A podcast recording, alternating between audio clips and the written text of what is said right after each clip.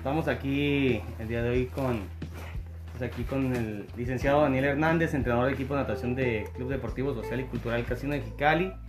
Y bueno, ver, este, hicimos una, en el caso mío, pues fui con, con el entrenador del centro acuático del INDE, eh, Pablo César Sala Reynoso. Y bueno, en el caso mío, pues me tocó evaluar a un, a un joven, eh, Daniel Castillo, este, que es con, con el estilo de natación de crawl.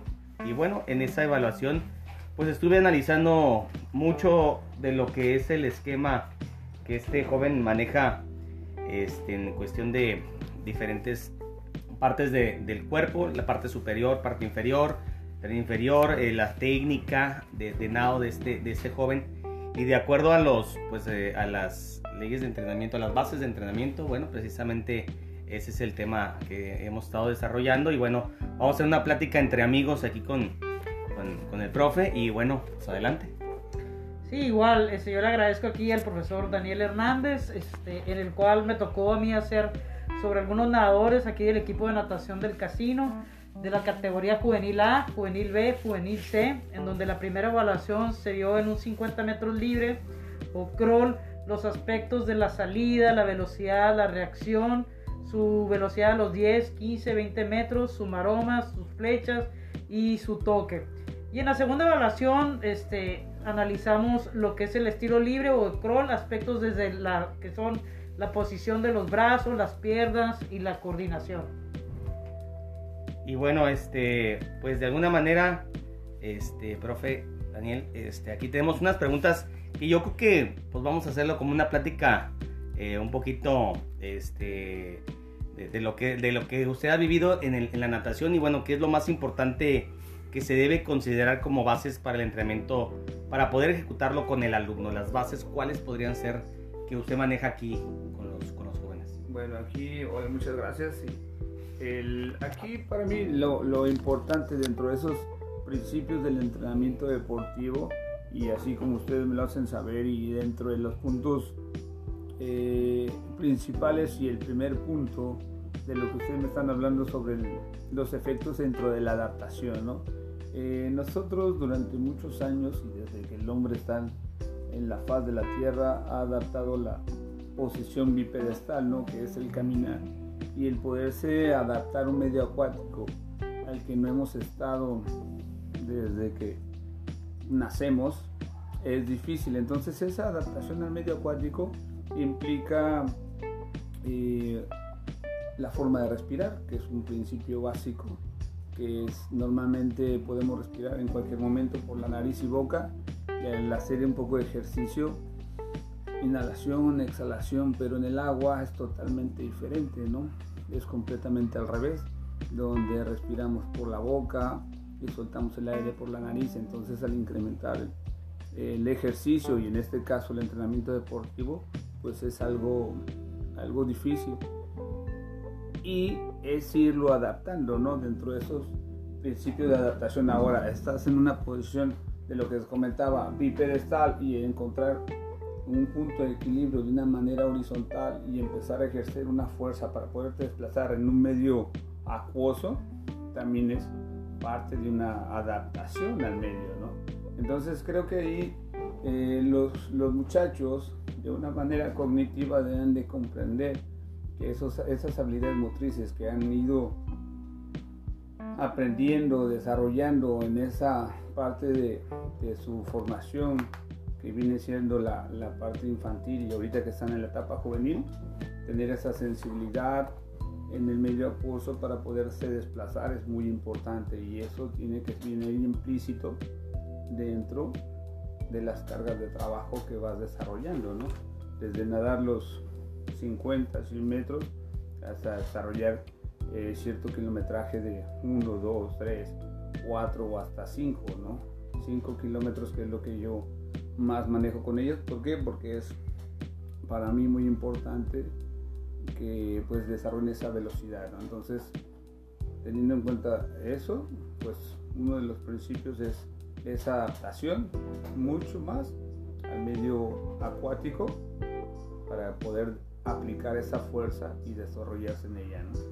Y dentro de la coordinación ya ve que Pues bueno, a veces es complicado, ¿no? Eh, desarrollar la, la, coordinación, así como, eh, pues digo, la patada y la abrazada. A veces hay muchos jóvenes o, o chicos que quieren practicar el, la natación, pero que, pues que le lleva más tiempo, ¿no? Más tiempo el poder coordinar toda esa secuencia de brazos, piernas, la cabeza y precisamente, este, pues bueno, parte de las bases también es eh, los ejercicios fuera de, del agua, ¿no? Para poder controlar esa parte de fortalecimiento y después entrar al agua. Así es, sí, sí, viene, viene ahora sí que, eh, viene ahora sí que junto con pegado, ¿no? Y uno de esos, dentro de esos principios de, de la adaptación, viene algo bien, de cierta manera sencilla de lo que le estaba hablando ahorita dentro de la respiración y esa adaptación o bases que se llevan para el medio acuático es sencillo. Respiración, inmersión, flotación, propulsión, desliz y saltos. Después ya vienen un poquito de trabajos en cuanto a la coordinación, que ya es una habilidad motriz que cada determinado tiempo tengo que estar respirando para poderme desplazar y de acuerdo al trabajo o la distancia que tú vayas a estar nadando, tienes que hacer esa manera cíclica y coordinativa para poder cumplir los metros requeridos. ¿no? Ok. La siguiente eh, pregunta que te haríamos, ¿qué parámetros debe cubrir el atleta antes de poder generar un trabajo de carga? Pues mira, hay algo que, podría sonar a lo mejor algo chistoso, ¿no? Pero se los hago ver yo a los muchachos sin tanto manera científica. Pero muchas veces los, los muchachos quieren, ya cuando llegan a la etapa juvenil, quieren verse muy fuertes. Independientemente si nadan o no, quieren estar fuertes, pero les gusta nadar. Entonces ellos me han pedido muchas veces este, entrar al gimnasio. dije, ok, los voy a meter al gimnasio cuando ustedes desarrollen una habilidad sencilla, poder aguantar su, propio peso. Y ahí es donde vienen esos, mm, esas, esos principios para desarrollarlo. Y que ustedes sencillo, si ustedes aguantan su propio peso y pueden desplazarlo eh, o pueden aguantarlo durante un minuto haciendo flexiones que son las famosas lagartijas y pueden hacer más de una por segundo o 1.5 por segundo. Esto quiere decir que si tú haces 90 lagartijas por segundo, puedes hacer una carga de trabajo mayor, donde puedes hacer trabajos aislados para poder llevarlo a cabo. Si no, hay que seguir trabajando con eso y ahí es donde vienen esos, esos parámetros y donde estamos hablando de los principios del entrenamiento deportivo. Si tú aguantas tu propio peso haciendo lagartijas, sentadillas o desplazas o te desplazas durante un salto eh, más que tu estatura o de una manera horizontal o de una manera vertical, eso nos va a mostrar que tienes cierto desarrollo o habilidades para poder entrar al entrenamiento deportivo. Ya, como ustedes ya saben, el entrenamiento deportivo ya implica eh, en, una, en un deporte en específico. Correcto. Y por ejemplo, las evaluaciones que pudiera hacerse aquí en, en la natación para precisamente aparte de ese, de ese, eh, como decía, de ese test de poder fortalecer el cuerpo, la carga del cuerpo, ¿qué otras podría hacer? Porque por ejemplo, en el fútbol americano o otros deportes, bueno, como usted decía, el, brincar, ¿no? Su propio distancia, pero aquí, por ejemplo, aquí en la natación, ¿cuál podría ser un parámetro o unos dos o tres ejercicios de un parámetro para saber si está preparado o no? En cuanto a la natación, sí, eh, como bien sabemos, este, esa detección o ese trabajo para desarrollar a los muchachos, podemos marcar de cierta edad, hasta entre los 8 y 10 años, 50 metros, eh, y ese desplazamiento donde implica que tú puedas avanzar durante, eh, durante esos metros tu estatura por un segundo. Entonces eso lo llegas a alcanzar en esos 50 metros, normalmente entre los 14, 15 años. Entonces, te voy a poner un ejemplo, si hay chicos que ya tiran este, 28 mm, segundos más o menos desplazan su propia estatura por un segundo. Ya cuando vas bajando, entonces eso implica que ellos son más fuertes y pueden desplazar su cuerpo en menor tiempo o en su caso más metros por segundo. Entonces, si empiezas desde los 50 metros, eh, en, en, un trabajo, podríamos decir, de resistencia a la velocidad y después una resistencia aeróbica hasta los 400, pero cada una de las edades tiene diferentes evaluaciones. Y bueno, dentro de lo que son las variantes, eh, ¿qué variantes se pueden aplicar para el incremento de la carga progresiva? Variantes, pues mira, eh, una de ellas, bueno, no sé cuántas querrás, tres, sí. pongamos una. Este, una de ellas, eh, dentro de ese yo lo que hago este, es una resistencia a la velocidad y muchas veces es una resistencia eh, pero depende la metodología. Puedes partirlos, que puedes hacerlo en intervalos o un trabajo continuo. Normalmente cuando haces un trabajo continuo, el, desarrollo es más despacio y puede ser aerobio. El otro es un trabajo de fuerza para poderte desplazar. Si haces, pongamos, 20-50, si haces esos periodos de descanso, vas a llegar vas a llegar eh, en 50 segundos cada 50 y descansas 30 sin en cambio si lo haces de una manera continua puede que lo hagas cada 55 o un minuto pero puedes alcanzar los mismos parámetros o los mismos rangos donde desarrollas de diferente eh, metodología pero los dos esos dos cumplen con, con un parámetro de lo que estamos diciendo sobre las cargas de trabajo. Okay. ¿Qué principios debemos considerar para la organización cíclica? ¿Qué principios? Pues yo eh, dentro de mi experiencia siempre trabajo con distancias cortas. Si tú dominas esos 50 o 100, por consecuencia vas a poder nadar mayor distancia. Después viene en cuanto a ese trabajo de la resistencia para poder nadar 400, pero si el alumno no logra cumplir con esa manera cíclica, porque llega un momento donde te agotas, entonces el cuerpo no está adaptado a eso, que después van nadando como, como pueden, pero si tú mantienes ese trabajo cíclico de 50, 50, 50, poco a poco vas disminuyendo los tiempos, pues consecuencia vas a nadar 1000, 2000, 3000 y es un trabajo aerobio de larga duración. Pero antes de ello tienes que mantener un trabajo de esa resistencia a la velocidad para que vaya siendo cíclico. El estilo eh, crawl o el estilo dorso son mucho más fáciles porque, porque pues implica los movimientos, ahora sí que alternados. La mariposa sí es mucho más difícil. El nado de pecho no se diga, ¿no? Eh, por la coordinación, digo, no está, no está de más después trabajarlo para que puedan ellos diferenciar esa manera cíclica de trabajo. Eh, ¿qué, evaluación se, ¿Qué evaluación deberá de cubrir el atleta para pasar a la especialización, ahora sí que específica del entrenamiento? Eh, yo creo, digo, a mi parecer y dentro de todo lo que, he estudiado, normalmente ya empiezas, cuando tú ya perteneces a un equipo, y estamos hablando desde los 11, 12 años que ya son normalmente todos los equipos un prospecto o una detección de talento que todos quisiéramos llevar a nuestros alumnos al alto rendimiento. Entonces ahí pues ya tienes ciertas habilidades o de lo que estábamos hablando, esas habilidades cíclicas, el nado de crawl, dorso, pecho, mariposa, el hacer giros, habilidades básicas.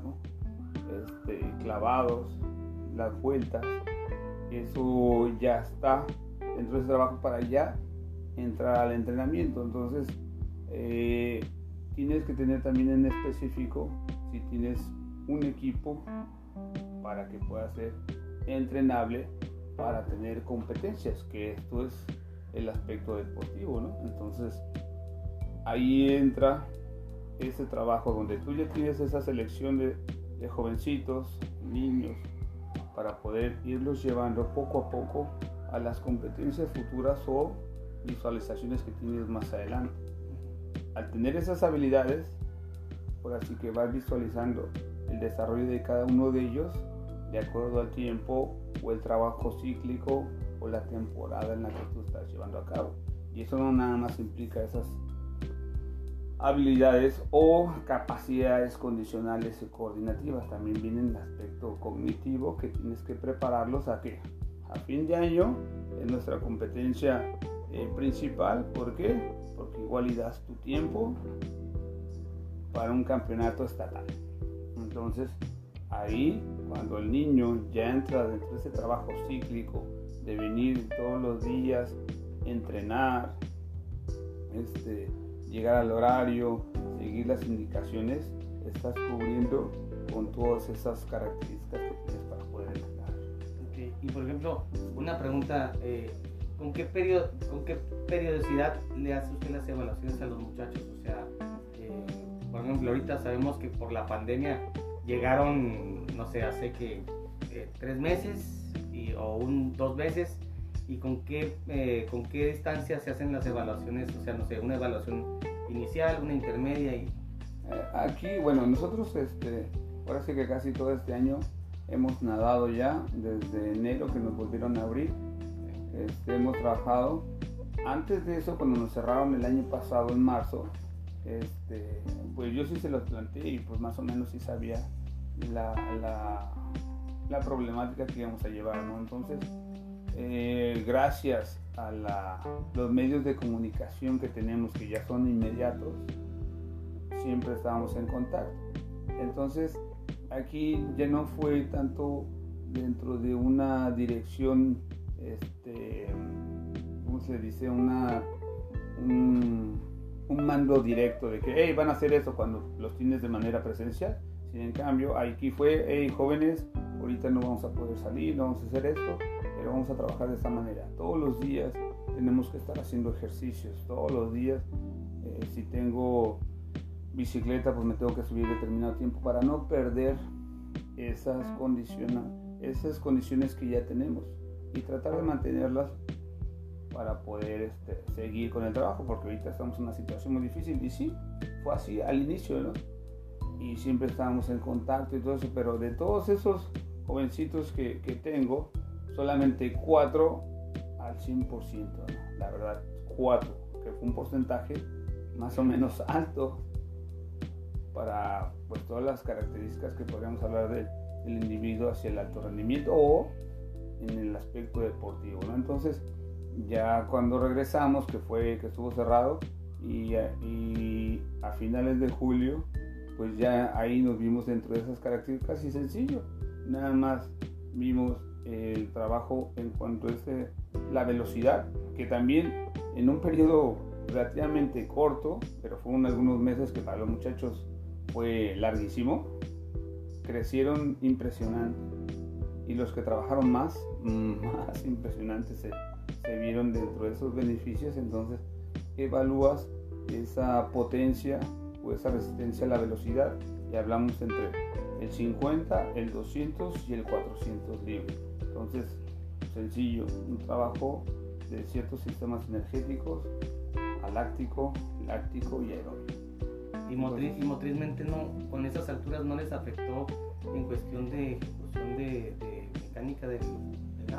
Fíjate que no, porque eh, de cierta manera ellos asimilaron lo que ya tenían aprendido y como están en un proceso de, de, ahora sí que de totalmente aprendizaje, la verdad que lo único que, que se notó algo de diferencia es la sensibilidad al agua, porque traían mucha fuerza, porque todos los días hacían trabajos eh, de pliométricos, isométricos, y traían mucha fuerza. Entonces se meten y ¡ah!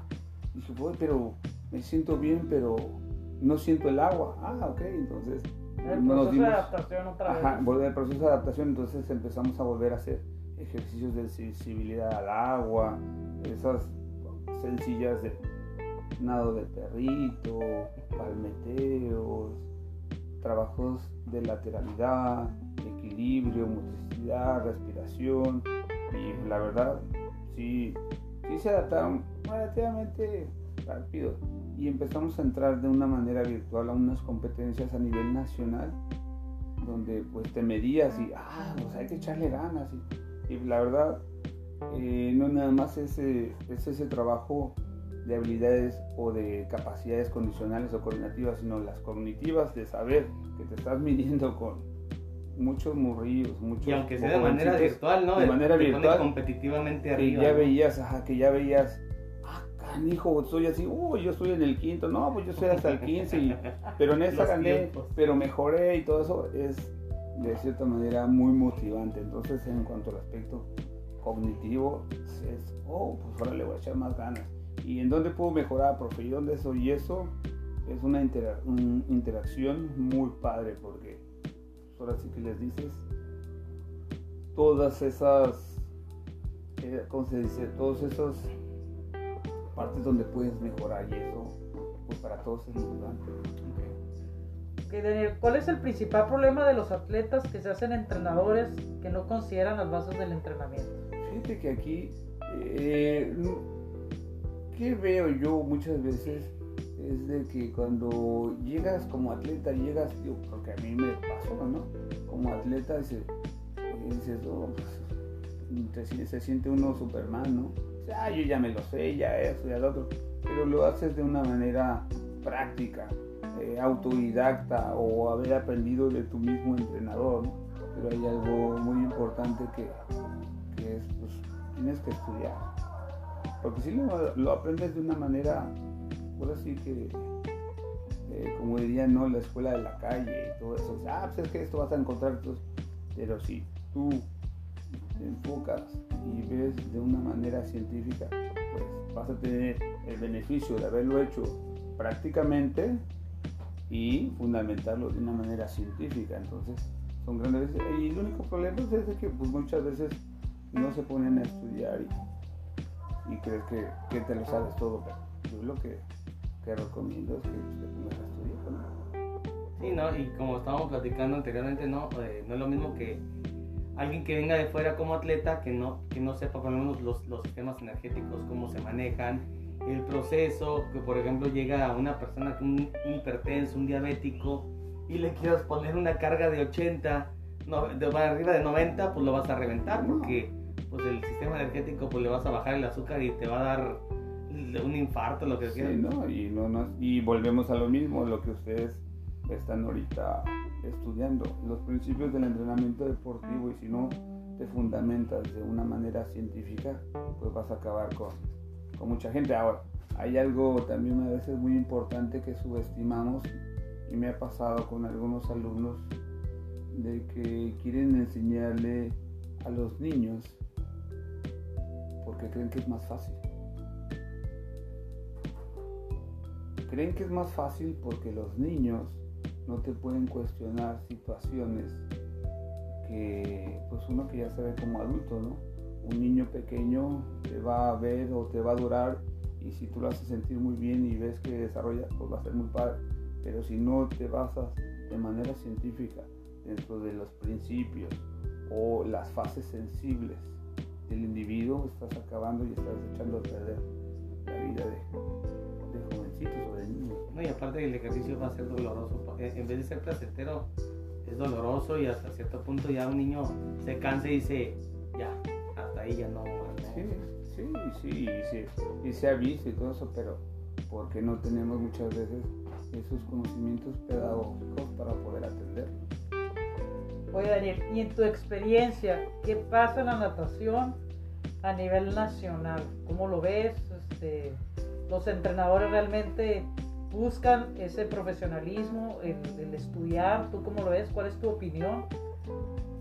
Fíjate que hay, hay, hay, eh, muchas vertientes, pero yo creo que más, digo, hay muchos entrenadores de verdad de muy, muy, muy buena calidad.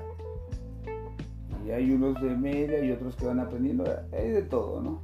Pero yo creo que más es este es más nuestra cultura, porque si tú volvemos a lo mismo, los principios del entrenamiento deportivo, tú haces unas cargas de trabajo un poquito más intensas para dar esos resultados, pero sin un fundamento, pues te va a dar resultados. Pero diríamos que igual aquí en nuestro propio pueblo, ¿no? Son de mecha corta que ¡um! y ya, después se apagan. Entonces, eso es por falta de conocimiento, que no lo vemos a largo plazo. Y eso viene siendo desde el club en el que entrena, después el municipio, después el estado y luego a nivel nacional. Y pues ahora sí que es, es, una, es una cadenita que no, pues no avanzamos todos. Y yo creo que sí hay una problemática porque sí hay entrenadores de muy buena calidad y mucho conocimiento. Pero te voy a poner fácil. Vamos a. Yo quiero llevarlos a alcanzar el, alto rendimiento, ¿no? A mis jovencitos. Les digo, ok, sí. Pero llega un momento donde salen de la preparatoria y ya no van a nadar. ¿Por qué? Porque la misma familia dice, ya déjate de cosas, ya no vas a hacer nada. Porque ellos no traen la visión que uno trae. mejor estudias y trabajas. O porque la misma familia no tiene el recurso para poder solventar competencias, eh, trabajos, entrenamiento, comida, transporte, son muchas cosas. Y pues de dónde sale, más que del patrocinado principal que es la casa. Y para poder alcanzar eso, no hay a veces apoyo de los mismos gobiernos, pero el, tiempo que otorga la familia a veces se queda corto para las necesidades que tiene el atleta.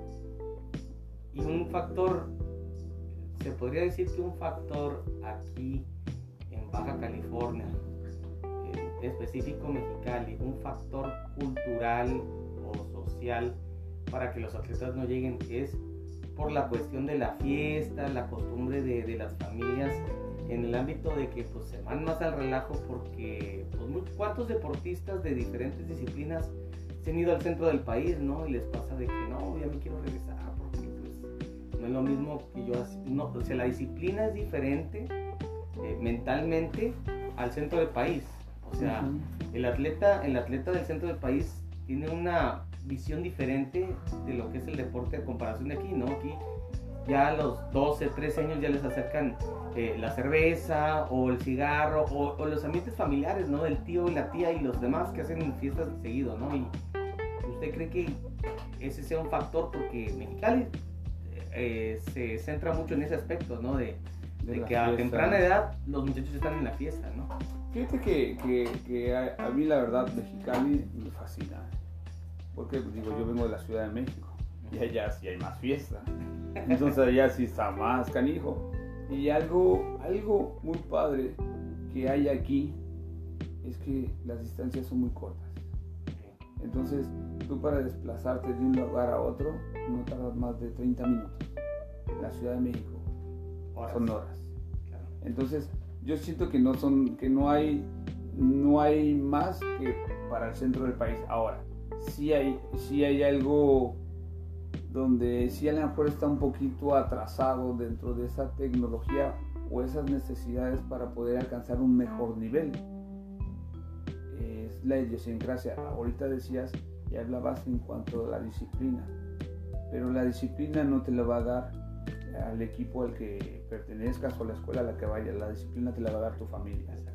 Entonces, creo que ahí es esa parte principal que se han eh, desviado dentro de ese trabajo de que tiene la familia, el papá puede trabajar en el otro lado, se ausenta determinados tiempos y la mamá está a cargo de los hijos y los hijos pueden estar haciendo y deshaciendo, pero la parte principal está trabajando en otro lugar y no hay esa figura. Entonces, de cierta manera también se hacen familias disfuncionales y muchas de ese tipo de situaciones donde no puedes mantener esa disciplina porque porque no la has vivido. Entonces, pero lo que sí me ha tocado y afortunadamente lo que hablábamos hace unos momentos dentro de ese universo que yo tengo aquí en el club son familias que, que es de un poder adquisitivo más alto y que pueden cubrir estas necesidades. Por eso han logrado eso. Pero cuando tienes en otros lugares o en otros deportes que es más este, chicharachero o, más la fiesta, ahí sí siento que esa diferencia. Y también está implícito el que uno como entrenador hable con los padres para ver esas necesidades y que puedan trabajar juntos. No nada más soy yo como entrenador y el atleta para poder hacer ese trabajo, no. Es padres de familia, atletas, institución a la que representas y entrenador para trabajar en equipo, para poder lograr eso, ¿no? Yo creo que es, es, cultural y un poco de, de información para poder lograr eso y ya para finalizar, yo creo que dentro de un proceso de entrenamiento, en el rol que tienes tú como entrenador o Pablo César en el INDE, es muy importante la motivación que tienen ustedes hacia los nadadores. Lo vimos con los nadadores que le hice yo la evaluación y lo vimos con el nadador que Santiago le hizo la evaluación. Realmente son jóvenes que están este, mentalizados a hacer sus cargas de trabajo de acuerdo al, al periodo o el ciclo que están trabajando en su macrociclo pero también están muy motivados y eso es muy importante. ¿Cuál es tu opinión este, con respecto a tus nadadores, verdad? Este, ¿Cómo lo sientes, este, esa motivación? ¿Crees que, que, les ha ayudado, verdad, para poder facilitar el proceso de entrenamiento que llevan a cabo?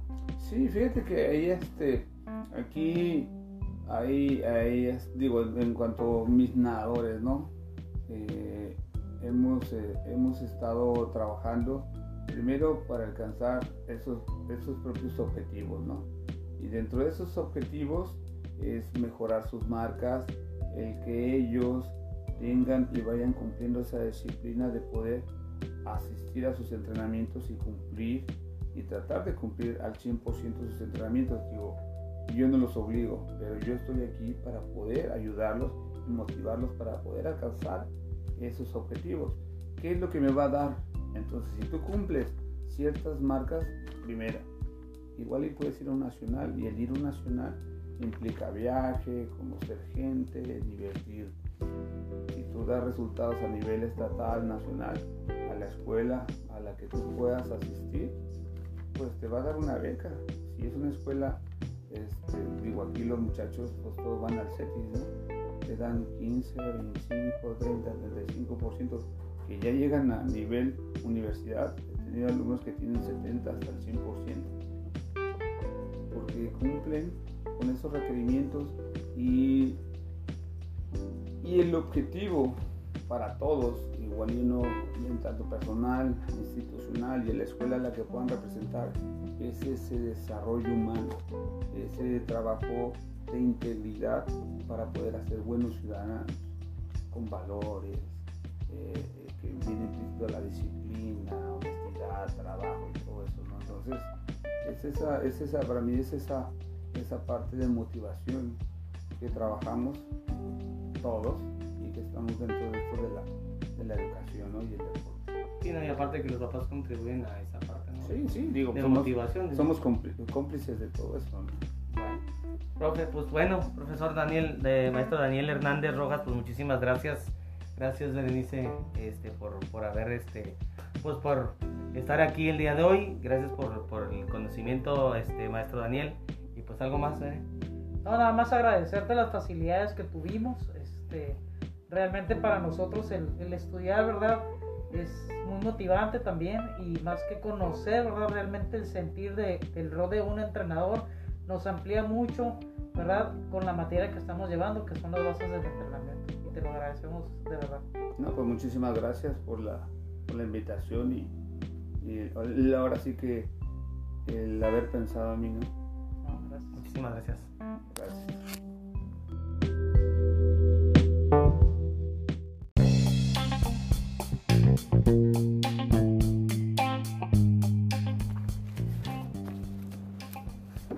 Muy buenas tardes amigos, los saluda Santiago Guzmán y Berenice Díaz Montes. Estamos en el programa Cultura Física y Deportes que nos escuchan de lunes a viernes de 6 a 7 pm.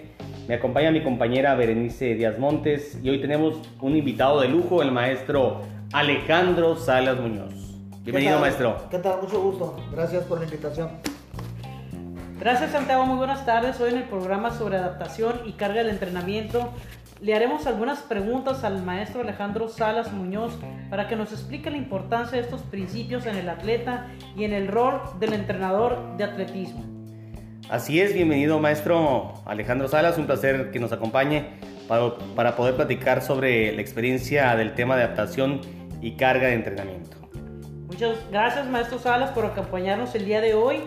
Santiago, ¿nos puedes mencionar las leyes de adaptación y carga del entrenamiento que abordaremos el día de hoy?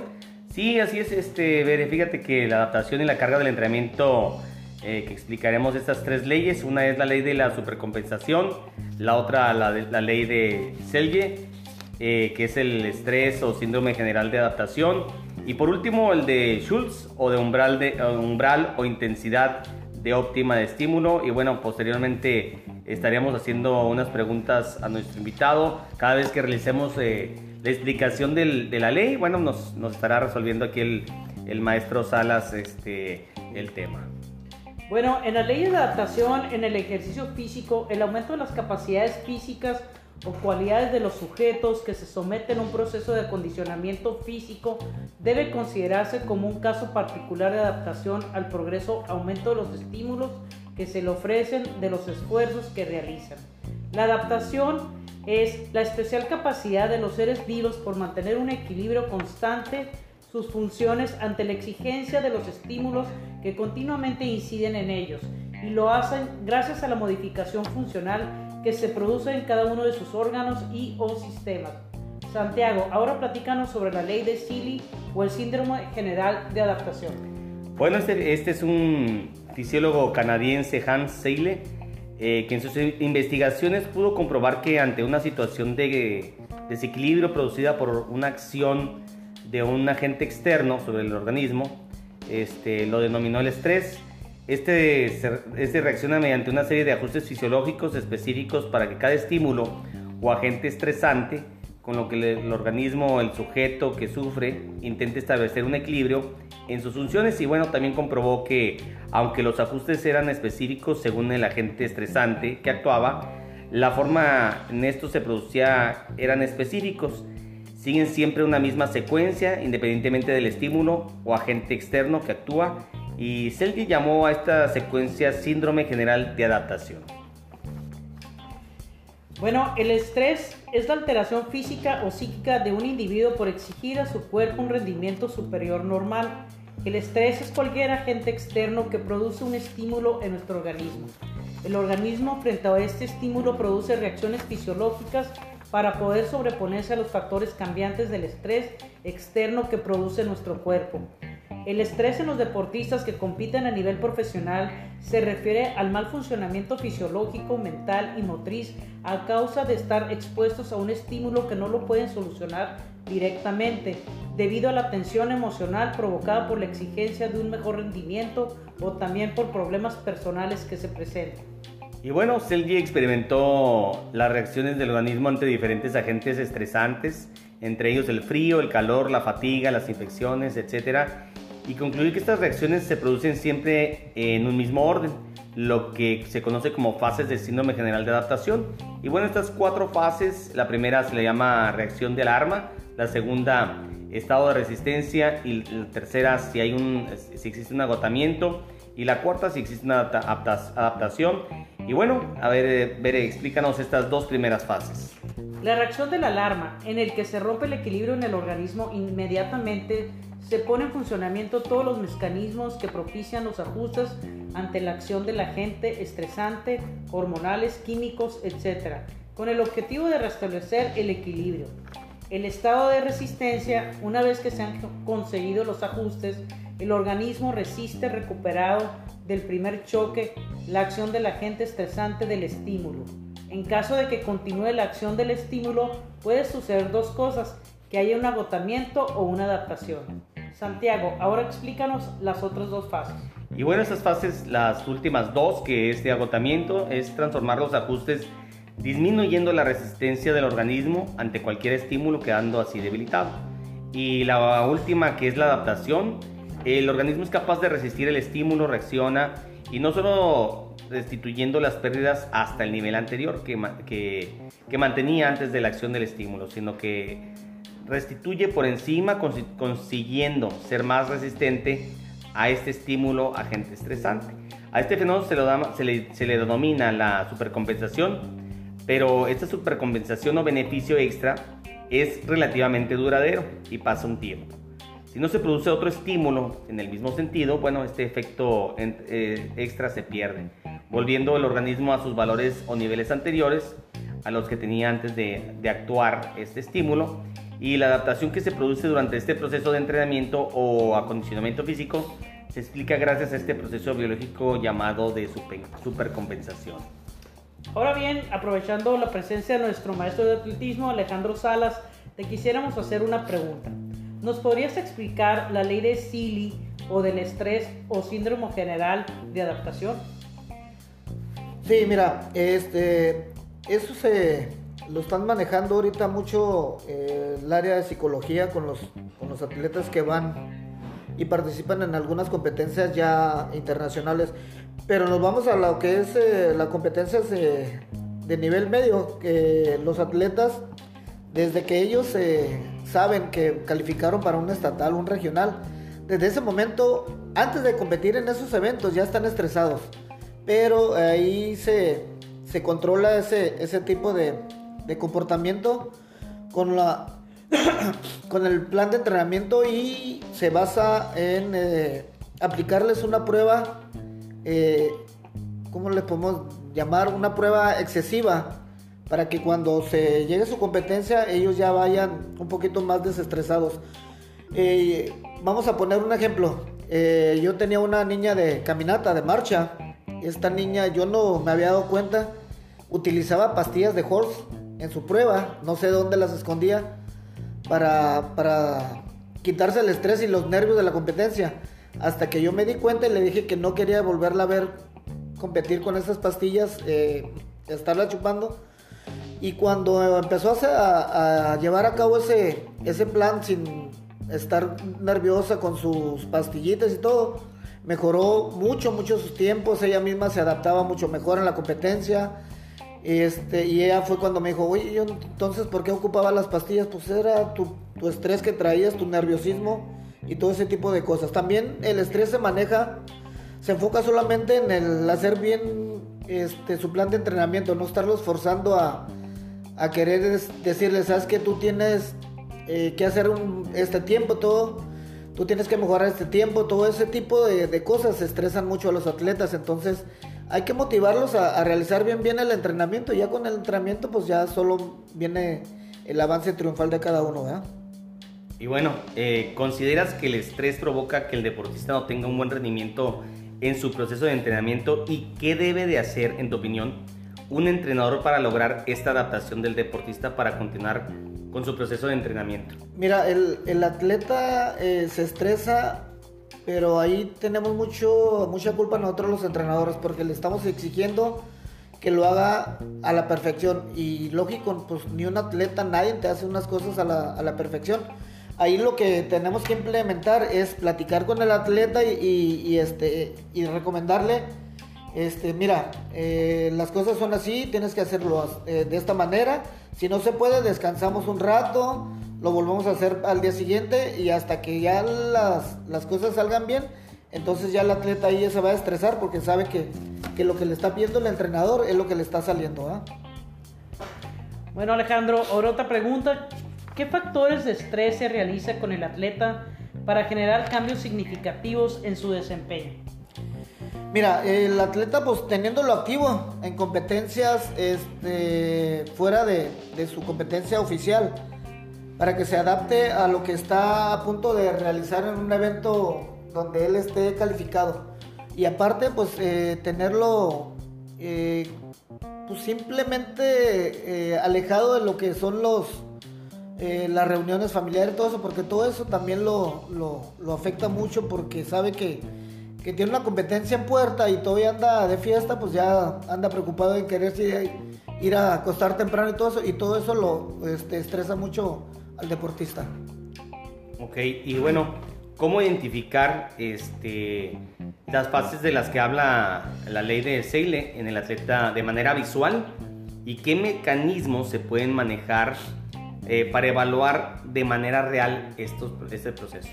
Mira, eh, hemos visto en, en, competencias que los atletas andan con las manos sudorosas, andan nerviosos, andan tome y tome agua, este, su piel les cambia, a los blancos se les pone roja, a los negros se les ve, a los de color moreno se les ve la piel un poquito como que, que algo les pegó, andan desesperados caminando para arriba y para abajo.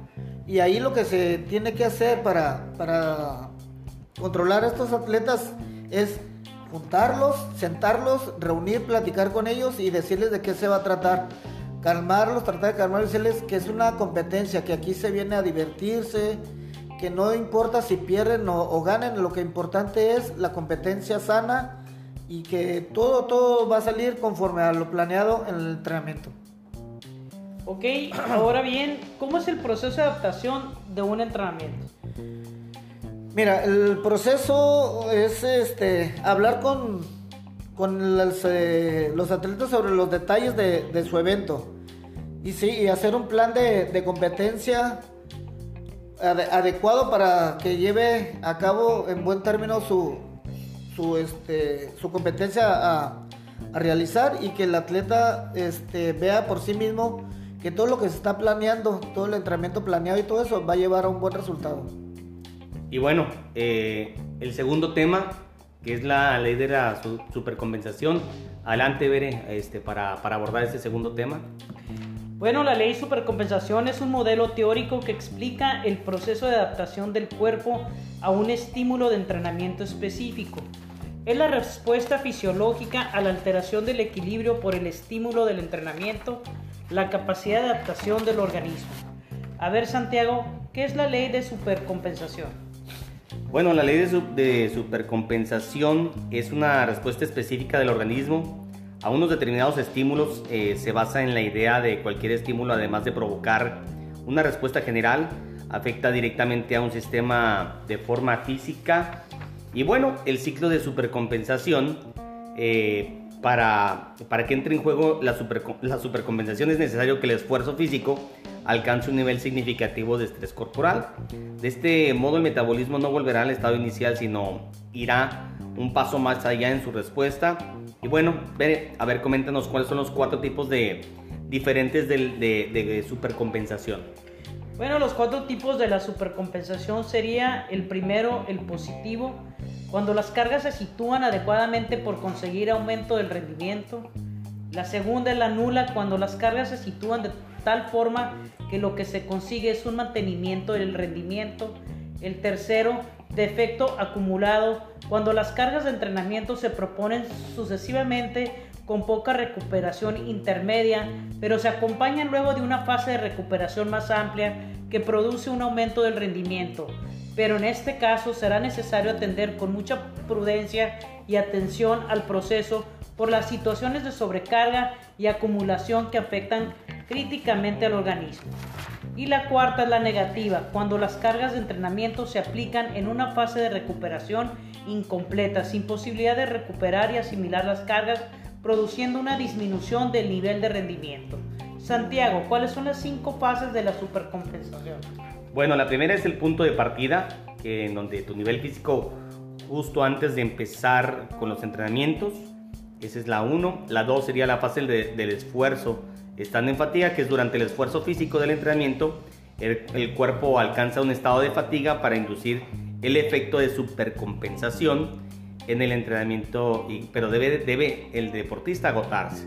Y la tercera fase es el descanso o recuperación.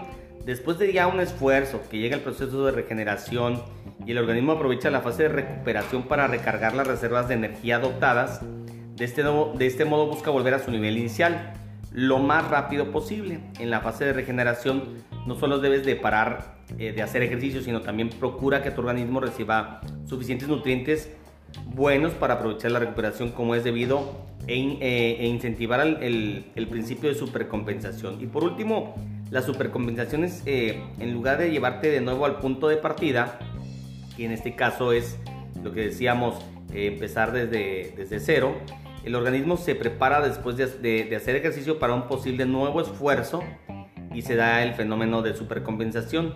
Eh, se desarrollan los músculos, una mejora de reservas de energía y bueno, este, eh, y la vuelta al punto de partida que sería esperar demasiado, o sea, de esperar demasiado antes de, tomar, de retomar el entrenamiento y el esfuerzo para que el, cuerpo esté preparado eh, para pasar la, página y volver al punto de partida, es decir, los niveles anteriores a todas las adaptaciones. bueno, Bere, a ver, coméntanos en conclusión qué es la supercompensación entonces. No es el tiempo de descanso adecuado entre sesión y sesión, es más importante que la frecuencia de los entrenamientos. La intensidad del entrenamiento también es decisiva para tener un estímulo eficaz y que el cuerpo se beneficie del fenómeno de la supercompensación. Si el entrenamiento es demasiado fácil, el cuerpo no se ejercita lo suficiente, por lo tanto no necesita supercompensar. Y bueno, eh, entrenador Alejandro, este, ¿cuáles son los, tiempos de recuperación para que se produzca la supercompensación que tú tienes en base a los atletas que manejas? Mira, eh, yo manejo dos tipos de atletas, uno lo que es medio fondo y lo que es eh, fondo. Lógicamente no voy a poner eh, la, recupera la supercompensación de, un atleta de medio fondo con la de uno de, de fondo. Ahí este, se determina el tipo de trabajo para poder hacer lo que son los cambios de recuperación, para que haya una buena este, supercompensación y el atleta vaya a realizar el siguiente trabajo con un buen nivel y, este, y menos esfuerzo. Bueno Alejandro, ¿y qué tan importante es el descanso en la supercompensación? Mira, es muy importante, te digo, como te vuelvo a repetir, en, los atletas de medio fondo, eh, la recuperación es un poco más, más baja en los atletas de fondo. ¿Por qué? Porque las cargas son diferentes. El, atleta de medio fondo es un tipo más rápido de, de entrenamiento que los de medio fondo. Entonces, eh, pues viene siendo que el, que el atleta se, se espere con una recuperación este, al 95% vamos a poner los atletas de medio fondo. Yo necesito eh, un atleta que me haga, eh, lo tengo haciendo 400 metros, series de repeticiones 10 veces, yo tengo que tenerlo una recuperación de 8 a 9 minutos. ¿Para qué? Para que me vuelva a hacer la otra, la otra repetición de 400 al mismo ritmo que me hizo la primera. En cambio, un atleta de fondo, yo lo pongo a hacer una serie de millas y ahí ya la recuperación viene siendo un poquito más larga, viene siendo entre 12 y 14 minutos de recuperación. Por eso es diferente el tipo de, de supercompensación entre un atleta, dependiendo los, los, las este, pruebas que tenga el atleta, ¿va? Hay atletas de velocidad que en un minuto, dos minutos ya se recuperan, atletas de 800 metros que en 4 o 5 minutos se recuperan. Es diferente el, tipo de, de, supercompensación y entonces pues ahí se, tiene que manejar un, tipo de, de variantes de, para que el atleta se pueda recuperar. ¿Y qué factores determinan eh, esta supercompensación? Mira, lo determina lo que es la frecuencia del entrenamiento para no llevar una supercarga de, los mismos. Entonces el entrenamiento es base clave para, este tipo de atletas, para que tengan un factor determinado y este, puedan recuperarse de una manera, al, no al 100% porque es imposible, pero sí a un 85-90%. Ok Alejandro, ¿y cómo afecta el descanso y la nutrición en la supercompensación? Mira, el descanso, eh, volvemos a lo mismo, el descanso afecta mucho a lo que es eh, pues un atleta de velocidad. Si tú descansas este, media hora, ya no vas a, hacer la misma velocidad que hiciste hace media hora antes, ¿va? En cambio, un atleta de, de medio fondo, fondo, si lo pones a correr 5 kilómetros y al día siguiente lo vuelves a poner los 5 kilómetros otra vez, te los va a correr al mismo ritmo casi, no, no va a haber muchas variantes. Entonces, este, si se descansa demasiado, pues el atleta trabajará a un ritmo súper lento, ¿va? Y si el atleta, este, en caso, en, come, este, por decir, vamos a nos ahora lo que es la, que me estabas diciendo, que es la nutrición la nutrición es muy importante, no un atleta de alto rendimiento no te, no te puede comer este, harina, no te puede comer eh, tortillas, las carnes rojas es, eh, sí te puede comer, pero muy leve y lo que es todos los azúcares todo lo que es las bebidas con azúcar, las sodas oscuras, nada de eso te debe comer. ¿Para qué? Para que al momento de su competencia se vaya lo más puro, más limpio y más ligero posible para que tenga un buen desempeño. Ok, y nos puedes este, dar, este, Alejandro, eh, algunos consejos para la supercompensación y evitar el sobreentrenamiento. Sí, pues no, no sobrepasar las cargas de, trabajo, tratar de darle el descanso necesario y justo para realizar un buen entrenamiento y, este, y que el atleta se, se sienta tranquilo, se sienta confiado y se sienta positivo para realizar ese plan de entrenamiento que lleva a cabo. Ok, bueno, vamos ahora a pasar al tercer y último tema que tenemos ahí nosotros el día de hoy. Y vamos a, vamos a hablar de la ley de Schultz, eh, de Arnold Schultz, o ley del umbral. Y bueno, para que se produzcan los mecanismos de adaptación y lograr los beneficios de los efectos del entrenamiento, los estímulos de carga, los esfuerzos eh, que deben de realizar los sujetos deben superar un cierto umbral o nivel de esfuerzo. Su base biológica es de la ley de Arnold y Schultz o ley del umbral. Este, y bueno, a ver, Berenice, eh, coméntanos un poquito más sobre esta, lo que es el umbral. Bueno, el umbral es la capacidad básica del individuo o desarrollada por el entrenamiento que va a condicionar el grado de intensidad del estímulo.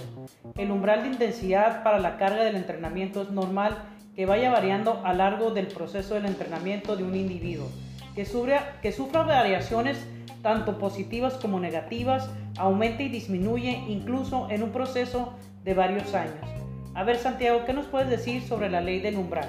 Bueno, la ley del umbral es la adaptación funcional, se logra como consecuencia de la asimilación de estímulos progresivamente crecientes y mayores.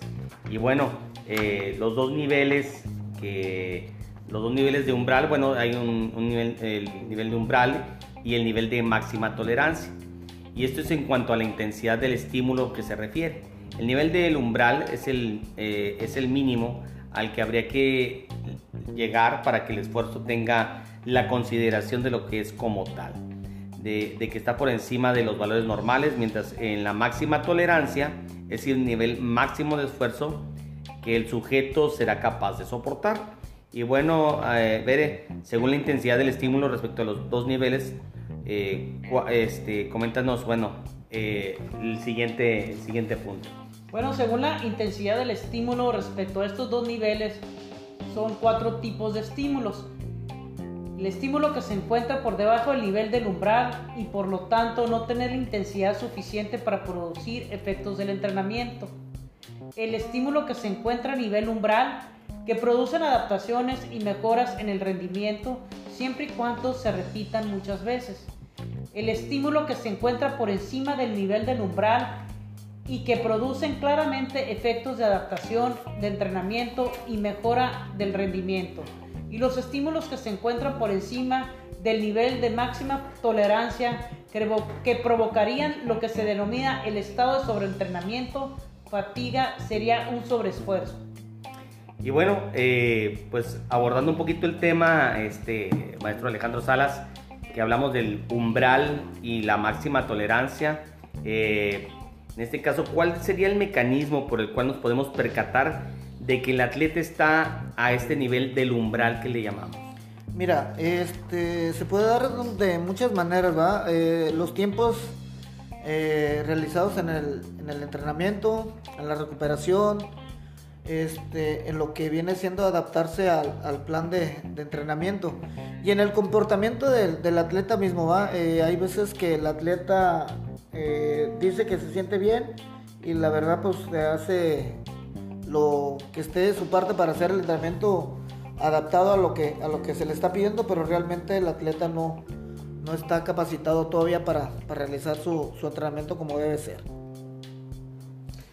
Bueno, ¿y cómo es el proceso de adaptación en un entrenamiento?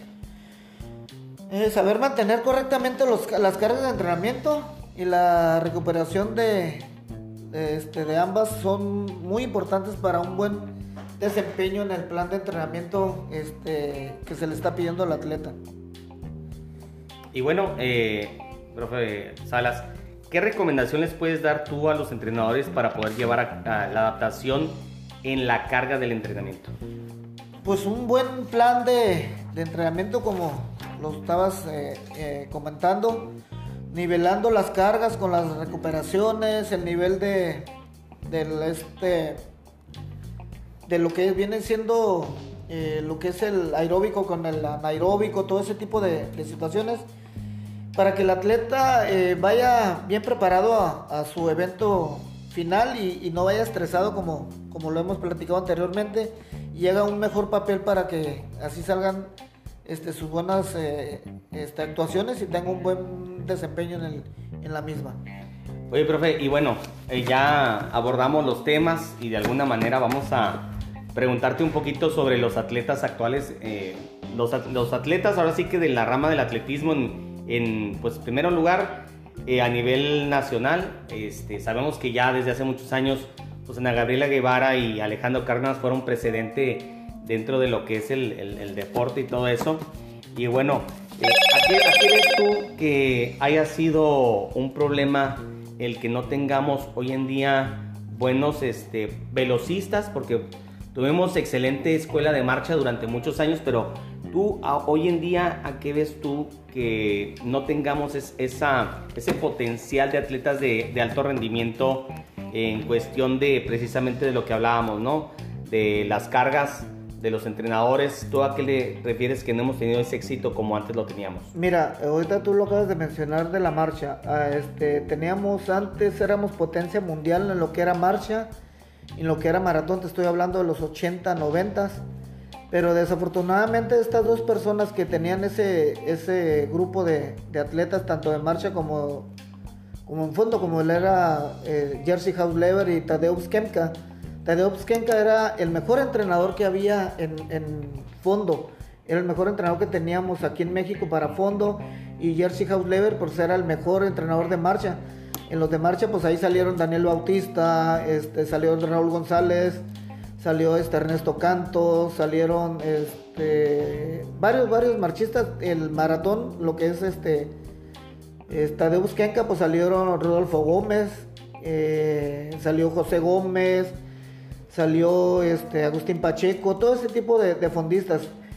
Y de lo de velocidad, pues estaba el cubano que era entrenador de, Ana Gabriela Guevara y de, de una mexicalense que era Magali Ñáñez. Y pues desgraciadamente pues no ha habido entrenadores buenos. Eso yo le, yo le cargo a eso de que no ha salido este, una buena gama de, entrenadores. No quiero echarle que no hay, sí hay. Pero aparte el apoyo, el apoyo es muy, importante. No siento que no hay apoyo de lo que es el gobierno federal para, llevar un buen plan de entrenamiento y un fogueo para que estos atletas lleven este, a cabo sus buenas participaciones a nivel internacional. Sí lo hay, sí, sí hay atletas buenos, pero sí creo que hace falta mucho más apoyo tanto del gobierno estatal como gobierno federal. Oye Alejandro, y ahora que vamos a tener una nueva directora ahí en el INDE, este, ¿cómo ves primeramente cómo están las instalaciones de atletismo ahí en el INDE? Falta mejorar este, lo que sería el mantenimiento para poder apoyar a los entrenadores y que más atletas pudieran aprovechar esa pista. Eh, ¿Crees que las condiciones están óptimas para que lleven a cabo un proceso de entrenamiento estos seis años? para buscar, ¿verdad?, a los próximos Juegos Olímpicos, tener a lo mejor alguien de atletismo que nos represente en estos Juegos Olímpicos. Mira, este, qué bueno que tomas el tema, eh, ahora que va a entrar eh, la maestra Lourdes Cáñez, pues ahí le pedimos que, que arregle la pista porque sí, de plano está para llorar esa pista, no creo que... Nosotros eh, no creo que tengamos, no queremos tener una pista así porque mm, hay muchos atletas de buen nivel. Este, es una pista que de plano sí da para llorar. Eh, se le ha parchado muchas veces. Le han, le han metido un material que es un material muy este, económico, un material de muy baja calidad.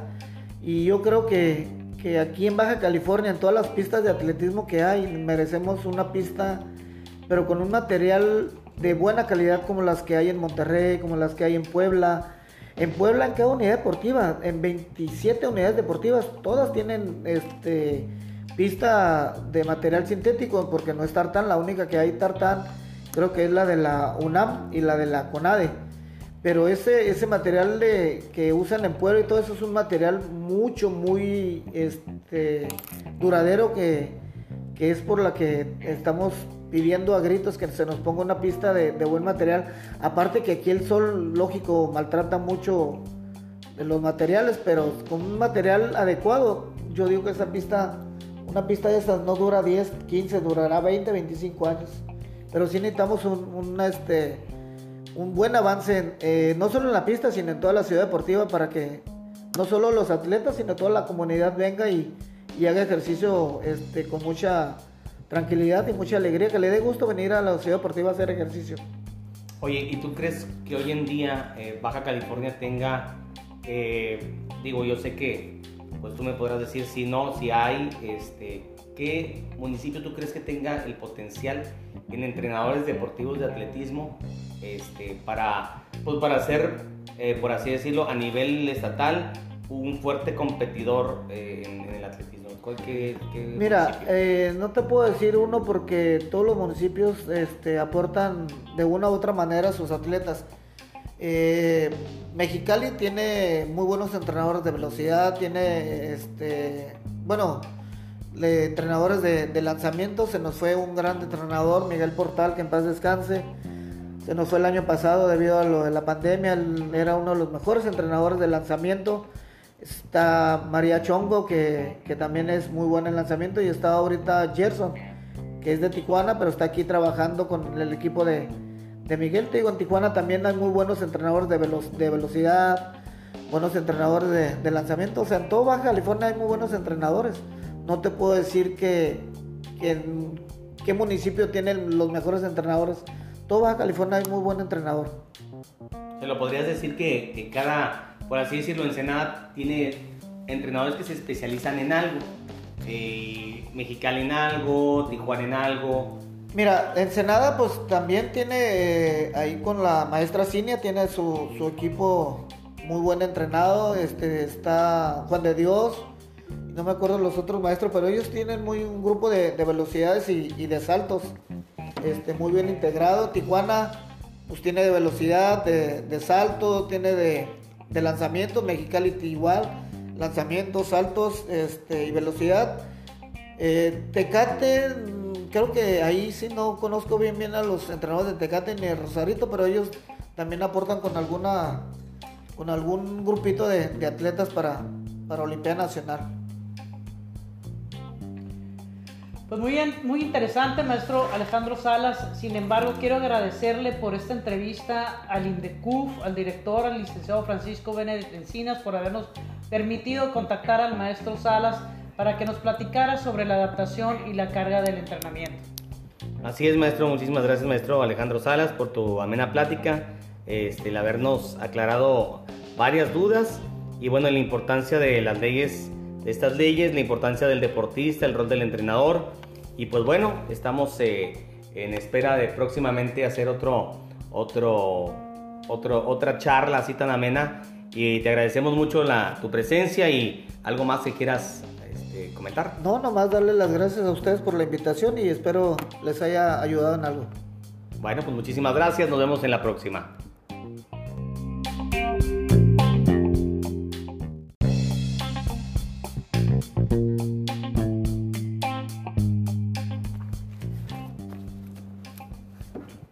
Buenas tardes amigos, los saluda Santiago Guzmán y Berenice Díaz Montes. Estamos en el programa Cultura Física y Deportes que nos escuchan de lunes a viernes de 6 a 7 pm. Me acompaña mi compañera Berenice Díaz Montes y hoy tenemos un invitado de lujo, el maestro Alejandro Salas Muñoz. Bienvenido maestro. ¿Qué tal? Mucho gusto. Gracias por la invitación. Gracias Santiago, muy buenas tardes. Hoy en el programa sobre adaptación y carga del entrenamiento le haremos algunas preguntas al maestro Alejandro Salas Muñoz para que nos explique la importancia de estos principios en el atleta y en el rol del entrenador de atletismo. Así es, bienvenido maestro Alejandro Salas, un placer que nos acompañe para, poder platicar sobre la experiencia del tema de adaptación y carga de entrenamiento. Muchas gracias maestro Salas por acompañarnos el día de hoy. Santiago, ¿nos puedes mencionar las leyes de adaptación y carga del entrenamiento que abordaremos el día de hoy?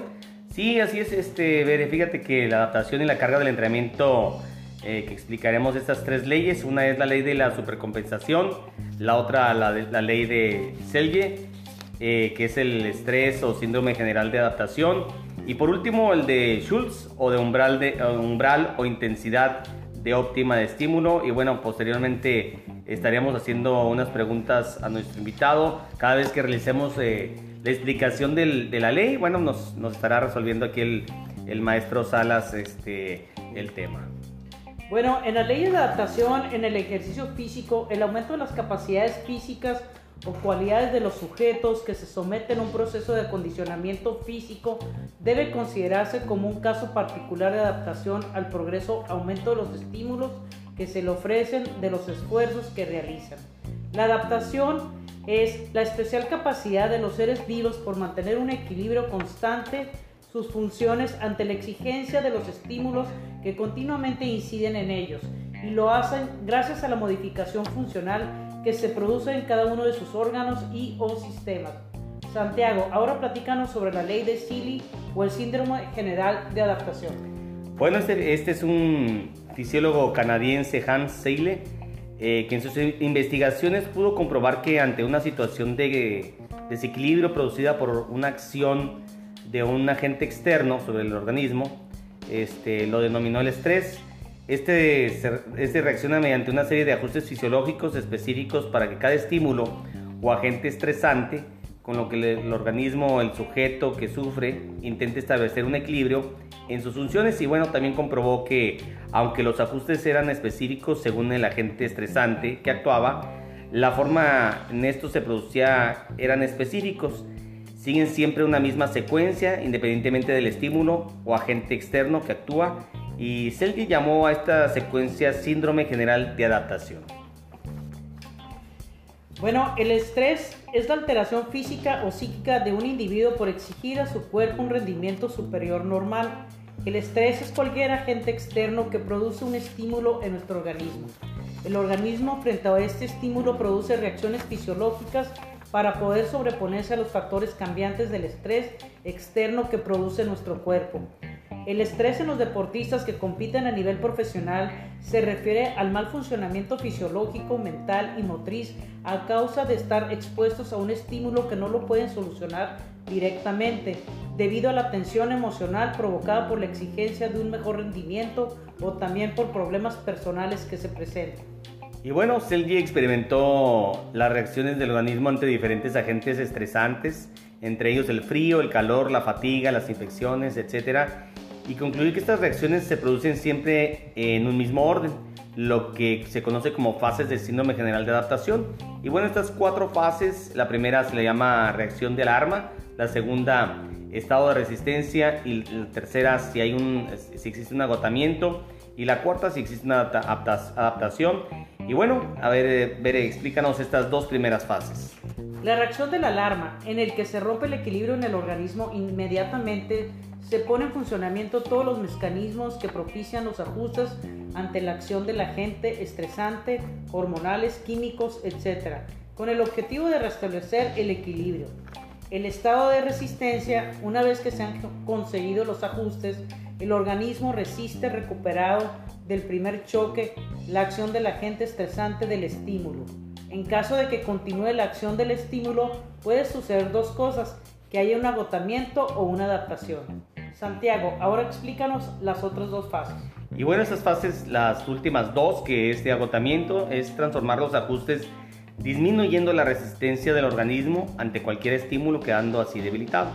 Y la última, que es la adaptación, el organismo es capaz de resistir el estímulo, reacciona y no solo restituyendo las pérdidas hasta el nivel anterior que, que, mantenía antes de la acción del estímulo, sino que restituye por encima consiguiendo ser más resistente a este estímulo agente estresante.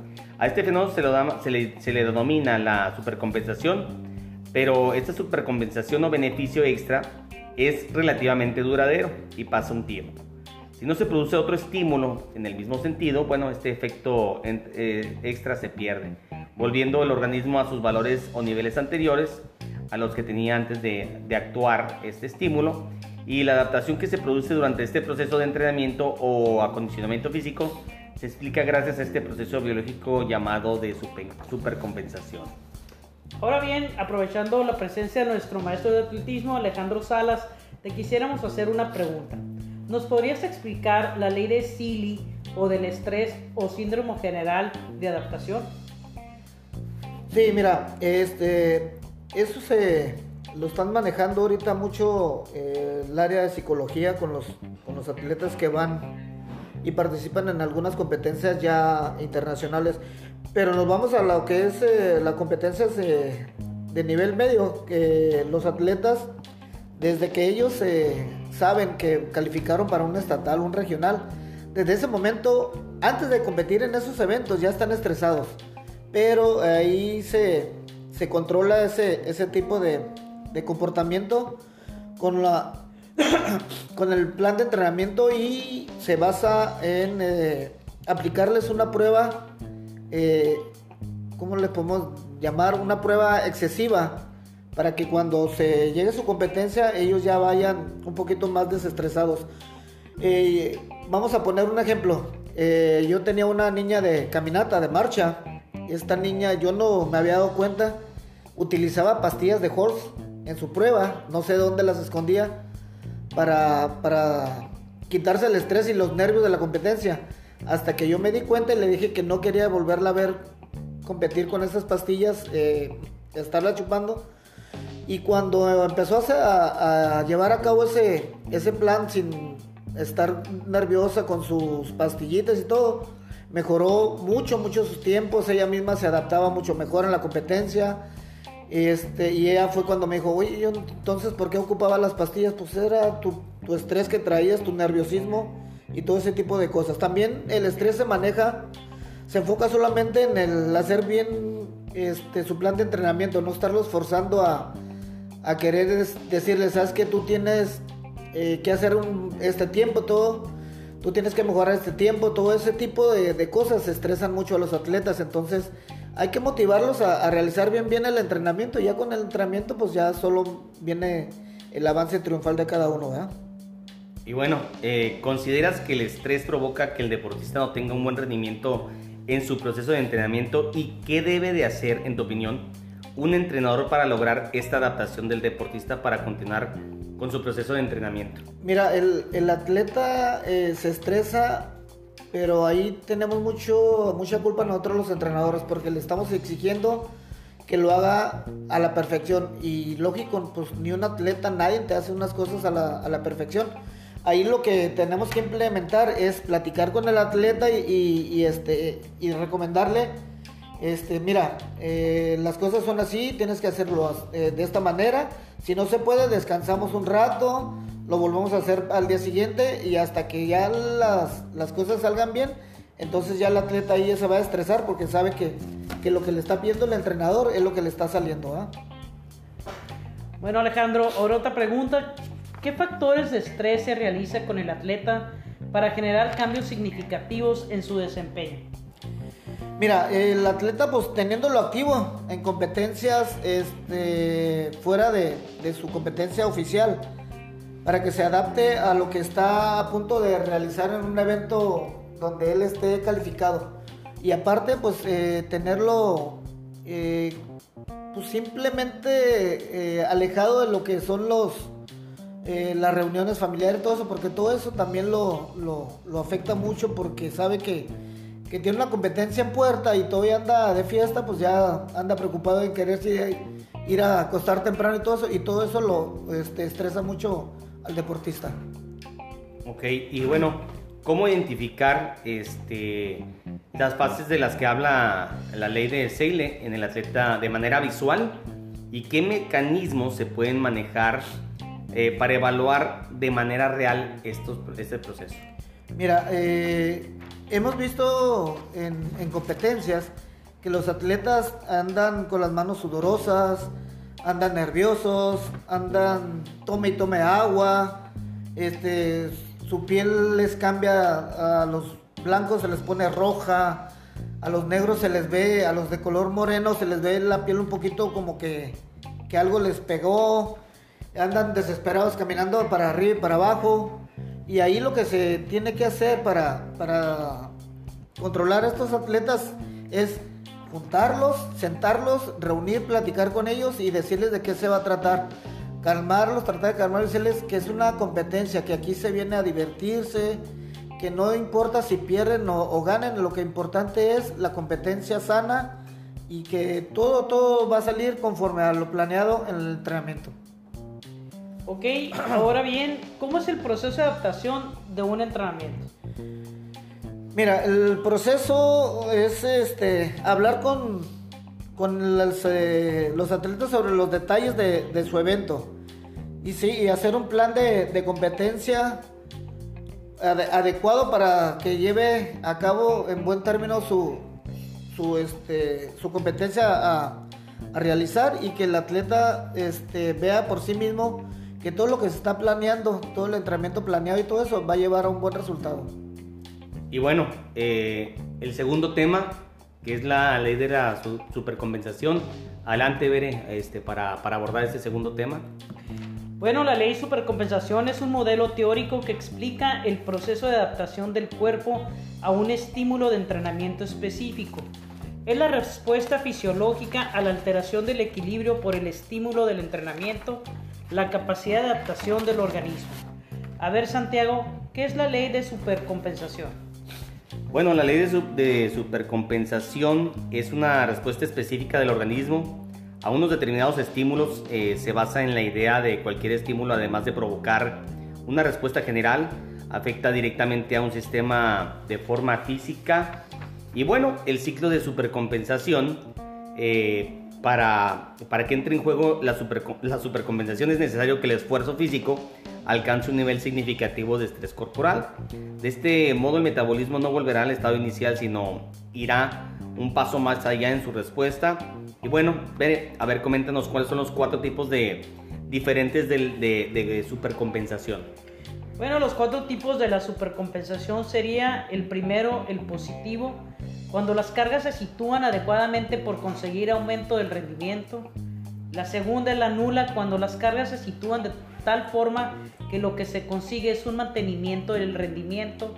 El tercero, defecto acumulado, cuando las cargas de entrenamiento se proponen sucesivamente con poca recuperación intermedia, pero se acompañan luego de una fase de recuperación más amplia que produce un aumento del rendimiento.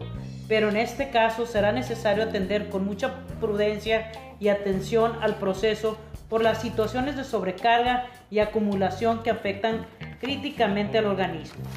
Y la cuarta es la negativa, cuando las cargas de entrenamiento se aplican en una fase de recuperación incompleta, sin posibilidad de recuperar y asimilar las cargas, produciendo una disminución del nivel de rendimiento. Santiago, ¿cuáles son las cinco fases de la supercompensación? Bueno, la primera es el punto de partida, en donde tu nivel físico justo antes de empezar con los entrenamientos, esa es la 1. La 2 sería la fase del esfuerzo, estando en fatiga, que es durante el esfuerzo físico del entrenamiento, el, cuerpo alcanza un estado de fatiga para inducir el efecto de supercompensación en el entrenamiento, pero debe, debe el deportista agotarse. Y la tercera fase es el descanso o recuperación. Después de ya un esfuerzo que llega el proceso de regeneración y el organismo aprovecha la fase de recuperación para recargar las reservas de energía adoptadas, de este, de este modo busca volver a su nivel inicial lo más rápido posible. En la fase de regeneración no solo debes de parar eh, de hacer ejercicio, sino también procura que tu organismo reciba suficientes nutrientes buenos para aprovechar la recuperación como es debido e, eh, e incentivar el, el, principio de supercompensación. Y por último, la supercompensación es eh, en lugar de llevarte de nuevo al punto de partida, que en este caso es lo que decíamos, empezar desde, desde cero, el organismo se prepara después de, hacer ejercicio para un posible nuevo esfuerzo y se da el fenómeno de supercompensación. Eh, se desarrollan los músculos, una mejora de reservas de energía y bueno, este, eh, y la vuelta al punto de partida que sería esperar demasiado, o sea, de esperar demasiado antes de, tomar, de retomar el entrenamiento y el esfuerzo para que el cuerpo esté preparado eh, para pasar la, página y volver al punto de partida, es decir, los niveles anteriores a todas las adaptaciones. bueno, Bere, a ver, coméntanos en conclusión qué es la supercompensación entonces. No es el tiempo de descanso adecuado entre sesión y sesión, es más importante que la frecuencia de los entrenamientos. La intensidad del entrenamiento también es decisiva para tener un estímulo eficaz y que el cuerpo se beneficie del fenómeno de la supercompensación. Si el entrenamiento es demasiado fácil, el cuerpo no se ejercita lo suficiente, por lo tanto no necesita supercompensar. Y bueno, eh, entrenador Alejandro, este, ¿cuáles son los, los, tiempos de recuperación para que se produzca la supercompensación que tú tienes en base a los atletas que manejas? Mira, eh, yo manejo dos tipos de atletas, uno lo que es medio fondo y lo que es eh, fondo. Lógicamente no voy a poner eh, la, recupera la supercompensación de, de un atleta de medio fondo con la de uno de, de fondo. Ahí este, se determina el tipo de trabajo para poder hacer lo que son los cambios de recuperación, para que haya una buena este, supercompensación y el atleta vaya a realizar el siguiente trabajo con un buen nivel y, este, y menos esfuerzo. Bueno Alejandro, ¿y qué tan importante es el descanso en la supercompensación? Mira, es muy importante, te digo, como te vuelvo a repetir, en, los atletas de medio fondo, eh, la recuperación es un poco más, más baja que en los atletas de fondo. ¿Por qué? Porque las cargas son diferentes. El, el atleta de medio fondo es un tipo más rápido de, de entrenamiento que los de medio fondo. Entonces, eh, pues viene siendo que el, que el atleta se, se espere de, con una recuperación este, al 95% vamos a poner los atletas de medio fondo. Yo necesito eh, un atleta que me haga, eh, lo tengo haciendo 400 metros, series de repeticiones 10 veces, yo tengo que tenerlo con una recuperación de 8 a 9 minutos. ¿Para qué? Para que me vuelva a hacer la otra, la otra repetición de 400 al mismo ritmo que me hizo la primera. En cambio, un atleta de fondo, yo lo pongo a hacer una serie de millas y ahí ya la recuperación viene siendo un poquito más larga, viene siendo entre 12 y 14 minutos de recuperación. Por eso es diferente el tipo de, de supercompensación entre un atleta, dependiendo los, las este, pruebas que tenga el atleta, ¿va? Hay atletas de velocidad que en un minuto, dos minutos ya se recuperan, atletas de 800 metros que en 4 o 5 minutos se recuperan es diferente el, tipo de, supercompensación y entonces pues ahí se, tiene que manejar un, tipo de, variantes de, para que el atleta se pueda recuperar. ¿Y qué factores determinan eh, esta supercompensación? Mira, lo determina lo que es la frecuencia del entrenamiento para no llevar una supercarga de, los mismos. Entonces el entrenamiento es base clave para, para este tipo de, de atletas para que tengan un factor determinado y este, puedan recuperarse de una manera, al, no al 100% porque es imposible, pero sí a un 85-90%. Ok Alejandro, ¿y cómo afecta el descanso y la nutrición en la supercompensación? Mira, el descanso, eh, volvemos a lo mismo, el descanso afecta mucho a lo que es eh, pues un atleta de velocidad. Si tú descansas, este, media hora, ya no vas a, hacer la misma velocidad que hiciste hace media hora antes, En cambio, un atleta de, medio fondo, fondo, si lo pones a correr 5 kilómetros y al día siguiente lo vuelves a poner los 5 kilómetros otra vez, te los va a correr al mismo ritmo casi, no, no va a haber muchas variantes. Entonces, este, si se descansa demasiado, pues el atleta trabajará a un ritmo súper lento, ¿va? Y si el atleta este, en caso, en, come, este, por decir, vamos a nos ahora lo que es la, que me estabas diciendo, que la nutrición. La nutrición es muy importante, no, un atleta de alto rendimiento no te, no te puede comer este, harina, no te puede comer eh, tortillas, las carnes rojas es, eh, sí te puede comer, pero muy leve, y lo que es todos los azúcares, todo lo que es las bebidas con azúcar, las sodas oscuras, nada de eso te debe comer ¿Para qué? Para que al momento de su competencia se vaya lo más puro, más limpio y más ligero posible para que tenga un buen desempeño. Ok, y nos puedes este, dar, este, Alejandro, eh, algunos consejos para la supercompensación y evitar el sobreentrenamiento. Sí, pues no, no sobrepasar las cargas de, de, trabajo, tratar de darle el descanso necesario y justo para realizar un buen entrenamiento y, este, y que el atleta se, se, sienta tranquilo, se sienta confiado y se sienta positivo para realizar ese plan de entrenamiento que lleva a cabo. Ok, bueno, vamos ahora a pasar al tercer y último tema que tenemos ahí nosotros el día de hoy. Y vamos a, vamos a hablar de la ley de Schultz, eh, de Arnold Schultz, o ley del umbral. Y bueno, para que se produzcan los mecanismos de adaptación y lograr los beneficios de los efectos del entrenamiento, los estímulos de carga, los esfuerzos eh, que deben de realizar los sujetos deben superar un cierto umbral o nivel de esfuerzo. Su base biológica es de la ley de Arnold y Schultz o ley del umbral. Este, y bueno, a ver, Berenice, eh, coméntanos un poquito más sobre esta, lo que es el umbral. Bueno, el umbral es la capacidad básica del individuo o desarrollada por el entrenamiento que va a condicionar el grado de intensidad del estímulo. El umbral de intensidad para la carga del entrenamiento es normal que vaya variando a lo largo del proceso del entrenamiento de un individuo, que, sufra, que sufra variaciones tanto positivas como negativas, aumenta y disminuye incluso en un proceso de varios años.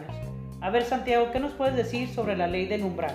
Bueno, la ley del umbral es la adaptación funcional, se logra como consecuencia de la asimilación de estímulos progresivamente crecientes y mayores. Y bueno, eh, los dos niveles que los dos niveles de umbral, bueno, hay un, nivel, el nivel de umbral y el nivel de máxima tolerancia. Y esto es en cuanto a la intensidad del estímulo que se refiere. El nivel del umbral es el, eh, es el mínimo al que habría que llegar para que el esfuerzo tenga la consideración de lo que es como tal de, que está por encima de los valores normales, mientras en la máxima tolerancia, es el nivel máximo de esfuerzo que el sujeto será capaz de soportar. Y bueno, eh, según la intensidad del estímulo respecto a los dos niveles, eh, este, coméntanos, bueno, eh, el, siguiente, el siguiente punto. Bueno, según la intensidad del estímulo respecto a estos dos niveles, son cuatro tipos de estímulos el estímulo que se encuentra por debajo del nivel del umbral y por lo tanto no tener intensidad suficiente para producir efectos del entrenamiento. El estímulo que se encuentra a nivel umbral que producen adaptaciones y mejoras en el rendimiento siempre y cuando se repitan muchas veces. El estímulo que se encuentra por encima del nivel del umbral y que producen claramente efectos de adaptación, de entrenamiento y mejora del rendimiento y los estímulos que se encuentran por encima del nivel de máxima tolerancia que provocarían lo que se denomina el estado de sobreentrenamiento, fatiga, sería un sobreesfuerzo. Y bueno, eh, pues abordando un poquito el tema, este maestro Alejandro Salas, que hablamos del umbral y la máxima tolerancia. Eh, en este caso, ¿cuál sería el mecanismo por el cual nos podemos percatar de que el atleta está a este nivel del umbral que le llamamos?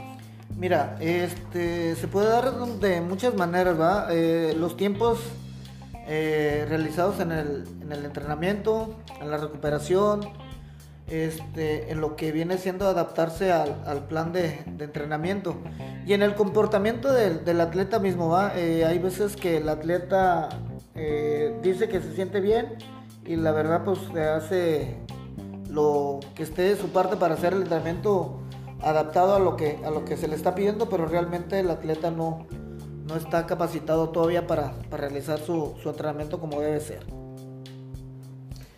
Bueno, ¿y cómo es el proceso de adaptación en un entrenamiento? saber mantener correctamente las cargas de entrenamiento y la recuperación de, de, este, de ambas son muy importantes para un buen desempeño en el plan de entrenamiento este, que se le está pidiendo al atleta. Y bueno, eh, profe Salas, ¿qué recomendación les puedes dar tú a los entrenadores para poder llevar a, la adaptación en la carga del entrenamiento? Pues un buen plan de, entrenamiento como lo estabas eh, eh, comentando, nivelando las cargas con las recuperaciones, el nivel de del este de lo que viene siendo eh, lo que es el aeróbico con el anaeróbico, todo ese tipo de, situaciones, para que el atleta eh, vaya bien preparado a, su evento final y, no vaya estresado como, como lo hemos platicado anteriormente y haga un mejor papel para que así salgan este, sus buenas eh, este, actuaciones y tenga un buen desempeño en, en la misma.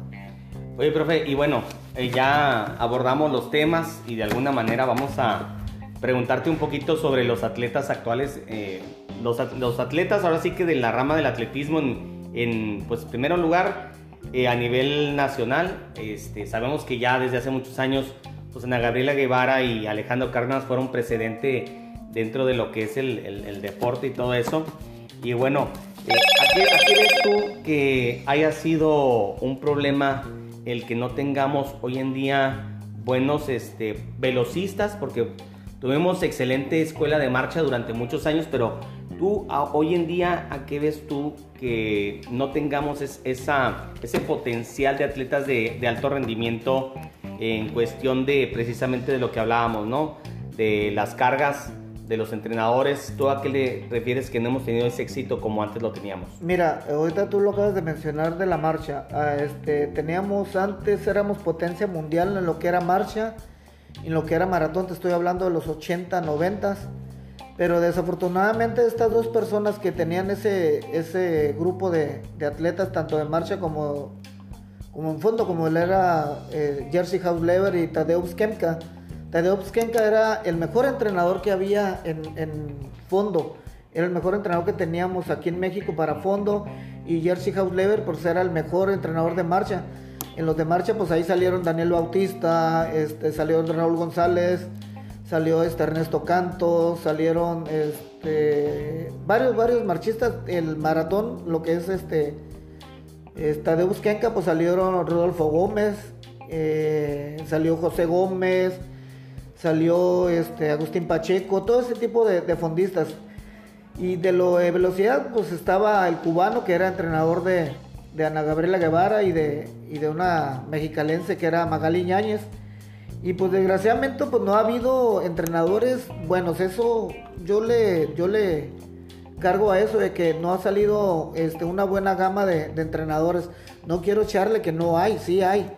Pero aparte el apoyo, el apoyo es muy, importante. No siento que no hay apoyo de lo que es el gobierno federal para, para llevar un buen plan de entrenamiento y un fogueo para que estos atletas lleven este, a cabo su, sus buenas participaciones a nivel internacional. Sí lo hay, sí, sí hay atletas buenos, pero sí creo que hace falta mucho más apoyo tanto del gobierno estatal como gobierno federal. Oye Alejandro, y ahora que vamos a tener una nueva directora ahí en el INDE, este, ¿cómo ves primeramente cómo están las instalaciones de atletismo ahí en el INDE? Falta mejorar este, lo que sería el mantenimiento para poder apoyar a los entrenadores y que más atletas pudieran aprovechar esa pista. Eh, ¿Crees que las condiciones están óptimas para que lleven a cabo un proceso de entrenamiento estos seis años? Para buscar, ¿verdad? A los próximos Juegos Olímpicos, tener a lo mejor alguien de atletismo que nos represente en estos Juegos Olímpicos. Mira, este, qué bueno que tomas el tema. Eh, ahora que va a entrar eh, la maestra Lourdes Cáñez, pues ahí le pedimos que, que arregle la pista porque sí, de plano está para llorar esa pista. No creo que nosotros, eh, no creo que tengamos, no queremos tener una pista así porque mm, hay muchos atletas de buen nivel. Este, es una pista que de plano sí da para llorar. eh, se le ha parchado muchas veces. Le han, le han metido un material que es un material muy este, económico, un material de muy baja calidad. Y yo creo que, que aquí en Baja California, en todas las pistas de atletismo que hay, merecemos una pista, pero con un material de buena calidad como las que hay en Monterrey, como las que hay en Puebla. En Puebla, en cada unidad deportiva, en 27 unidades deportivas, todas tienen este, pista de material sintético, porque no es tartán, la única que hay tartán creo que es la de la UNAM y la de la CONADE. Pero ese, ese material de, que usan en Puebla y todo eso es un material mucho, muy este, duradero que, que es por la que estamos pidiendo a gritos que se nos ponga una pista de, buen material. Aparte que aquí el sol, lógico, maltrata mucho los materiales, pero con un material adecuado, yo digo que esa pista, una pista de estas no dura 10, 15, durará 20, 25 años. Pero sí necesitamos un, este, un buen avance, eh, no solo en la pista, sino en toda la ciudad deportiva, para que no solo los atletas, sino toda la comunidad venga y, y haga ejercicio este, con mucha tranquilidad y mucha alegría, que le dé gusto venir a la ciudad deportiva a hacer ejercicio. Oye, ¿y tú crees que hoy en día eh, Baja California tenga eh, digo, yo sé que pues tú me podrás decir si no, si hay, este, ¿qué municipio tú crees que tenga el potencial en entrenadores deportivos de atletismo este, para, pues para ser, eh, por así decirlo, a nivel estatal un fuerte competidor en, el atletismo? Mira, eh, no te puedo decir uno porque todos los municipios este, aportan de una u otra manera a sus atletas. Eh, Mexicali tiene muy buenos entrenadores de velocidad, tiene, este, bueno, entrenadores de, lanzamiento. Se nos fue un gran entrenador, Miguel Portal, que en paz descanse. Se nos fue el año pasado debido a lo de la pandemia. Era uno de los mejores entrenadores de lanzamiento. Está María Chongo, que, también es muy buena en lanzamiento. Y está ahorita Gerson, que es de Tijuana, pero está aquí trabajando con el equipo de, Miguel. Te digo, en Tijuana también hay muy buenos entrenadores de, de velocidad, buenos entrenadores de, de, lanzamiento. O sea, en todo Baja California hay muy buenos entrenadores. No te puedo decir que, qué municipio tienen los mejores entrenadores. Todo Baja California hay muy buen entrenador. Se lo podrías decir que, cada, por así decirlo, Ensenada tiene entrenadores que se especializan en algo. Eh, Mexicali en algo, Tijuana en algo. Mira, Ensenada pues también tiene eh, ahí con la maestra Cinia, tiene su, equipo muy buen entrenado. Este, está Juan de Dios, no me acuerdo los otros maestros, pero ellos tienen muy un grupo de, velocidades y, de saltos este, muy bien integrado. Tijuana pues tiene de velocidad, de, salto, tiene de, lanzamiento, Mexicali igual, lanzamientos, saltos este, y velocidad. Eh, Tecate, mm, creo que ahí sí no conozco bien bien a los entrenadores de Tecate ni de Rosarito, pero ellos también aportan con alguna con algún grupito de, atletas para, para Olimpiada Nacional. Pues muy, bien, muy interesante, maestro Alejandro Salas. Sin embargo, quiero agradecerle por esta entrevista al INDECUF, al director, al licenciado Francisco Benedict Encinas, por habernos permitido contactar al maestro Salas para que nos platicara sobre la adaptación y la carga del entrenamiento. Así es, maestro. Muchísimas gracias, maestro Alejandro Salas, por tu amena plática, este, el habernos aclarado varias dudas y bueno, la importancia de las leyes, de estas leyes, la importancia del deportista, el rol del entrenador y pues bueno, estamos eh, en espera de próximamente hacer otro, otro, otro, otra charla así tan amena. Y te agradecemos mucho la, tu presencia y algo más que quieras este, comentar. No, nomás darle las gracias a ustedes por la invitación y espero les haya ayudado en algo. Bueno, pues muchísimas gracias. Nos vemos en la próxima.